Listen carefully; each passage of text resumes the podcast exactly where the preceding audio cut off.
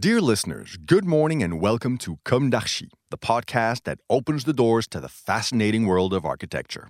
For newcomers, let me introduce myself.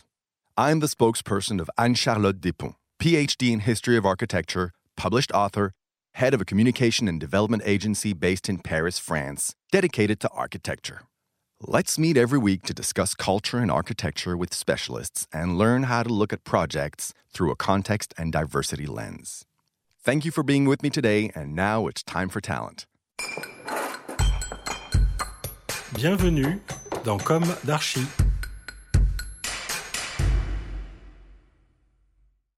Dear listeners, delighted to meet you again today on the theme of the beautiful Ségur Agency's Material Library.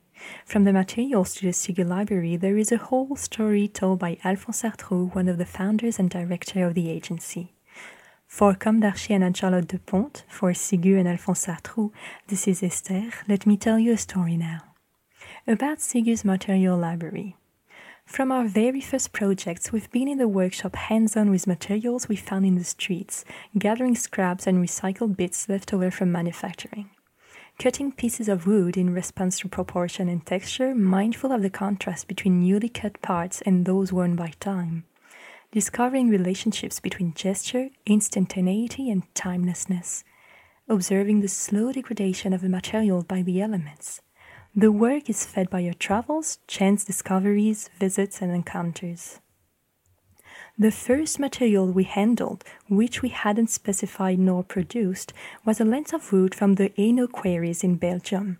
Referred to as a mortier, it's the equivalent of a cutting board for big stones.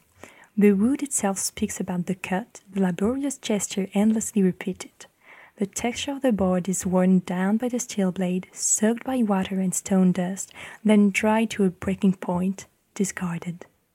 It's the story of the entire site in a single piece of wood, a sample of history.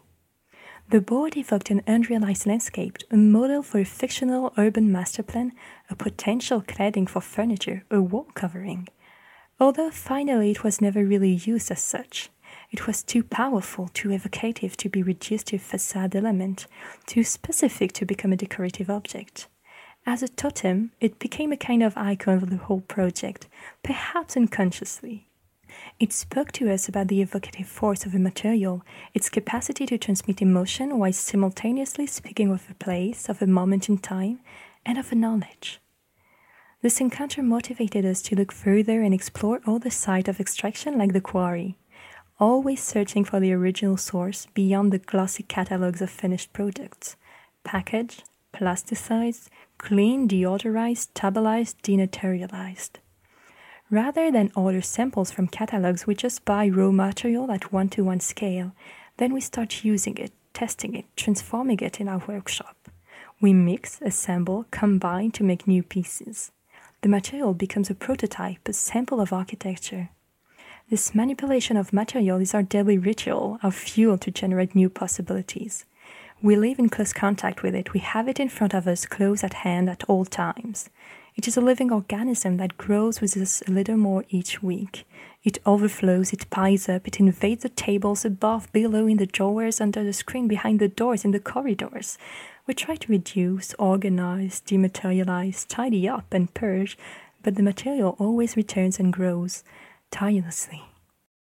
We started producing our own materials to challenge our habits and try slowing the wasteful depletion of primary resources in our own way and on a scale we can manage. The first attempt was using our own paper waste to make furniture paste. Our research lasted several months with countless tests and failures until we arrived at the formula and the technique for production of a series of modular paper cubes. Then we continued to refine, to test other application, to imagine another machine, an endless process in perpetual motion. Scaling up, we started looking for ways to make an entire building absorb its own waste, to create loops, and to explore the notion of an architecture which can grow from its own byproduct.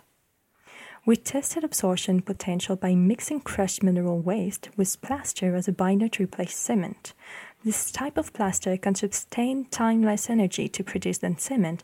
It can be made locally and it's naturally recyclable.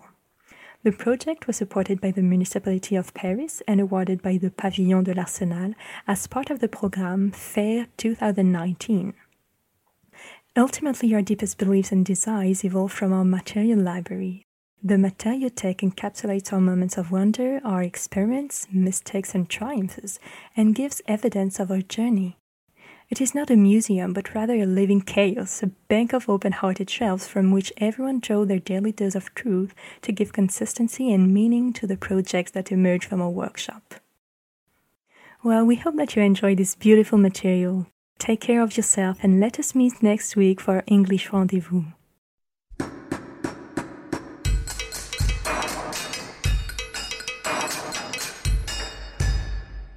Thank you for listening. Don't forget to tune in to our previous content on Instagram at Com d'Archi Podcast. If you like it, make sure to promote the podcast by giving it five stars on Apple Podcast and adding a comment, or on any of your favorite podcast platforms. And don't forget to subscribe and listen to all of our episodes for free. See you soon, and until then, take care of yourself.